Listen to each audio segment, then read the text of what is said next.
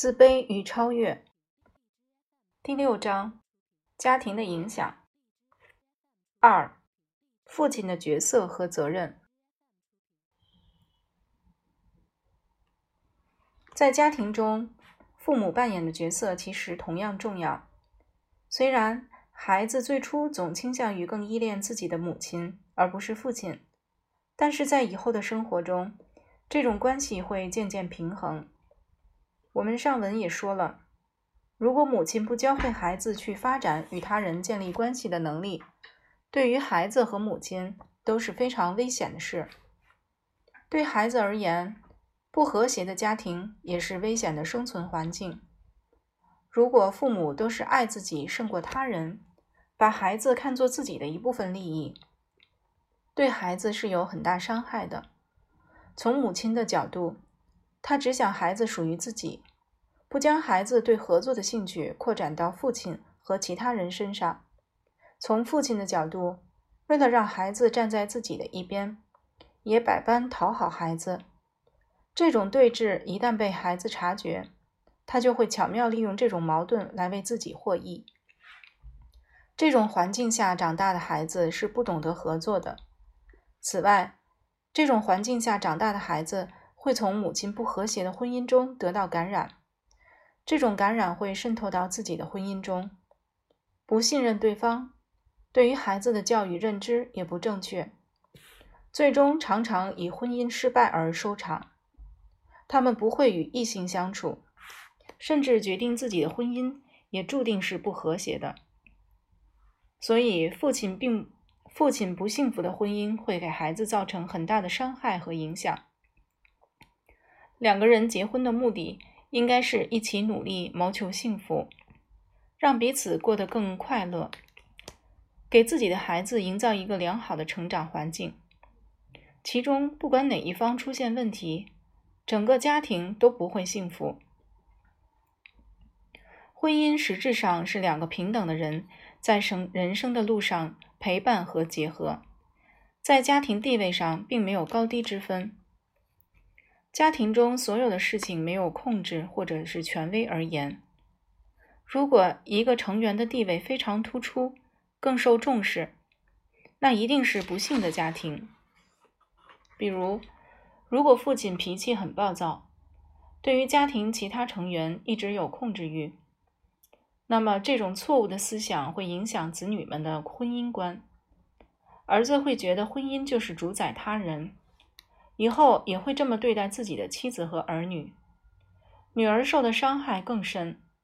她会将男人视作家庭的暴君，婚姻就是一场奴役。更有甚者，为了避免异性给自己带来的伤害，女孩子长大后成为了同性恋者。如果母亲在家中的角色更为突出，那会造成相反的影响。母亲权威权威性高。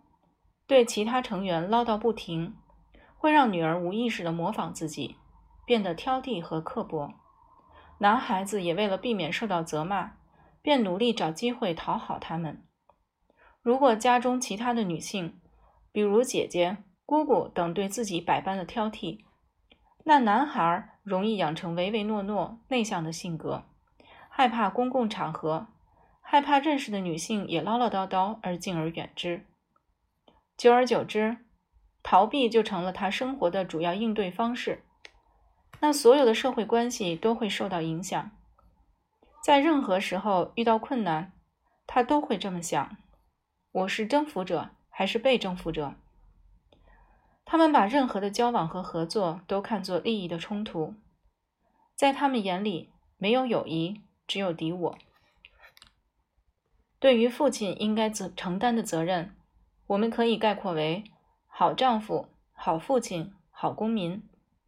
他必须处理好事业、友情和爱情三个重要的问题。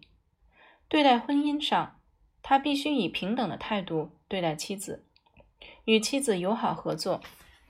他应该明白，妻子在家庭生活中扮演着重要的角色，这种角色不应该被轻视。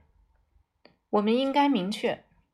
虽然很多时候家庭收入主要来自父亲，但他不能把自己看作施舍者，妻子是受施者。要知道，家庭责任是两人共同承担的，只是分工不同。父亲承担着赚钱养家的主要责任，而妻子承担着其他的责任，如此而已。很多父亲认为自己挣钱供家人花，自己的功劳大，理所当然有话语权，可以控制他人。要知道，男主外女主内的角色分工是由社会文化决定的。父亲如果因为妻子不能像自己一样挣钱养家就歧视妻子，将是非常错误的想法，应该严重扼杀。夫妻之间应该平等相待。至于赚钱，谁有能力谁赚，这不应该成为影响家庭和谐的问题。父亲对于孩子的影响是很大的，许多孩子一生中都将父亲视作偶像来崇拜，或视作敌人来对抗。惩罚孩子，尤其是体罚，会极大的伤害孩子。所有不友善的教育方式都是错误的教育。在家庭教育上，父亲往往不幸地扮演惩罚者的角色，这会给孩子造成几种认识：母亲不能真正教育好孩子，必须借助父亲的帮助。如果母亲说“等你爸爸回来教育你”，在孩子看来，这仿佛传达的是父亲是真正的权威者和统治者。其次，父亲经常惩罚孩子，会恶化父子之间的关系，使孩子害怕父亲，而不再依赖或亲近自己。或许母亲害怕自己惩罚孩子会导致孩子对自己疏远，所以将此任务也交给了父亲。可这样做也并不明智，因为。虽然母亲没有惩罚自己，但母亲从父亲这儿搬救兵的行为同样引起了孩子的反感。另外，如果母亲经常用告诉爸爸来威胁孩子服从自己，那孩子会对男性的地位和角色产生怎样的认知呢？如果父亲可以处理好工作、爱情和友谊三个大的人生问题，成为一个好丈夫、好父亲、好公民。他将是对家庭和社会都有利的人，他将成为家中的重要依靠。在社会上，他能够广泛交友，而且他可以利用自己的社会资源，将自己的家庭融入社会大家庭中。他善于接受新鲜的事物，敢于创新和尝试。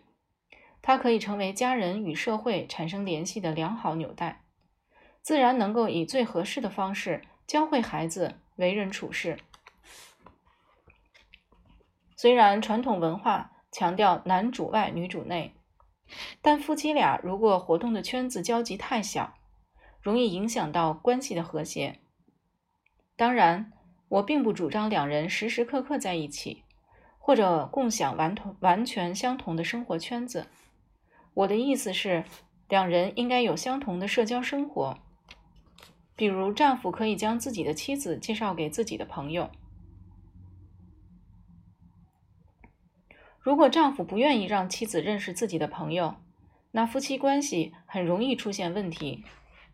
所以，父亲的生活中，父亲的生活中心不应该是自己的小家庭，他应该可以让家人接触社会，让孩子了解到家庭只是社会的一小成分。家庭之外还有很多值得去做的事，值得接触的朋友。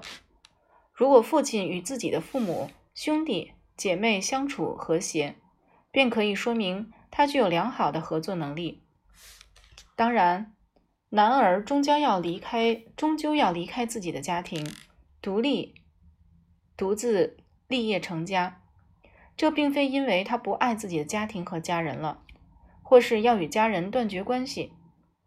如果两个过分依赖自己父母的人结合成一个新的家庭，他们婚后仍然会以父母为中心，过分重视彼此的原生家庭。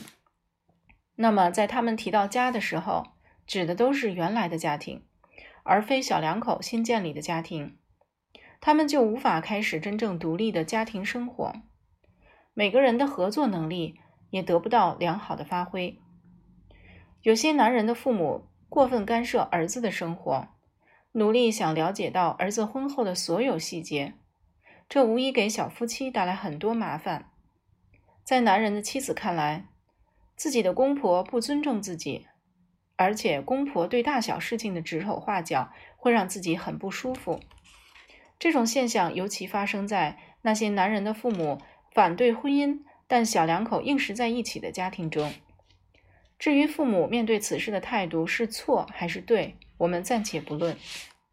如果父母不赞成儿子的婚姻选择，完全可以在结婚之前表达自己的反对。但是既然结婚了，父母唯一可以做的就是尽可能让儿子婚后生活美满。身为儿子的丈夫，要明白人的想法不可能永远一致。如果父母不认可自己的选择，丈夫应该努力去证明自己的选择是对的，父母的反对是错误的。小夫妻二人的所有行为没有必要都要征得父母的同意。当然，我们提倡与长辈和睦相处。如果丈夫的父母可以多站在儿媳和儿子的小家庭考虑，事情进展可能会容易得多。古往今来，养家糊口都是父亲的责任。父亲也充当着一家之主的角色，在西方的文化中，父亲的经济责任更为明显，所以他必须外出工作，学会与他人合作，为自己和家庭赢得社会地位。此外，父亲对待工作的态度可以教给孩子勇敢和坚强。所以，一个男人有一套自己积极应对困难的方法。和一份应对自如的工作多么重要！那种只会说不会做的父亲，只会让自己的妻子和孩子为之羞愧和失望。